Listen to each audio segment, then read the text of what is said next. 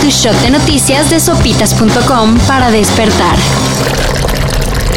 El tren Maya será una de las construcciones más importantes del país. Claro, si es que se hace. Pero de las ganancias que produzca, el pueblo no verá ni las migajas. Resulta que el gobierno federal decidió que el tren Maya será propiedad de la Sedena. Y los recursos que produzca serán utilizados para alimentar sus fondos de pensiones. Si le sobra algo, pues a ver dónde lo destina.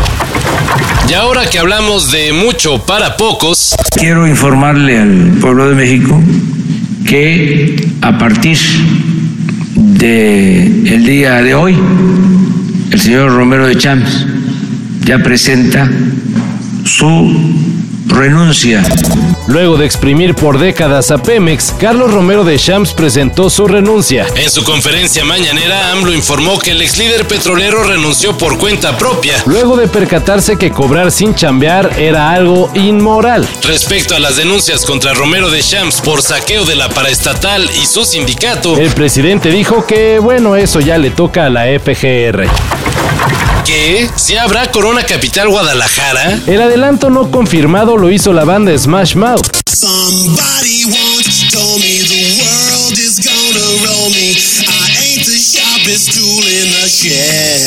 Al difundir en sus redes el cartel del evento, en el cual lucen nombres como The Strokes, Kings of Leon, Flaming Lips, Jake Bogg y The Hypes. Obviamente no hay que emocionarnos, ya que falta mucho y la pandemia nos ha enseñado que los planes valen gorro. Ni la organización del evento o las autoridades de Jalisco han dicho algo al respecto. Tranquilos todos, que nadie se mueva.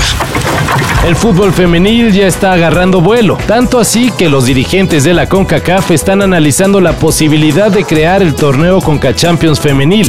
A mí me encanta decir que vamos a ser la mejor liga del mundo, porque además tenemos todo el potencial.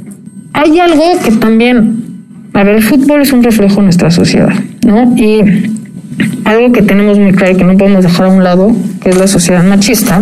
Participarían 32 clubes de Centroamérica y el Caribe. Y los rivales a vencer serían, pues sí, las de Estados Unidos. Hablando de estadounidenses, Muchos creen que con Joe Biden las medidas para evitar la propagación de la pandemia son como con Trump. O sea, inexistentes. Y pues no. Ejemplo de ello es el arresto de 100 Spring Breakers en las playas de Florida. Deben saber que cuando se transmita este programa, yo seré el nuevo rey del Spring Break. No puedo pagar seguro médico. ¡Ay, pero qué gentil! ¡Uh!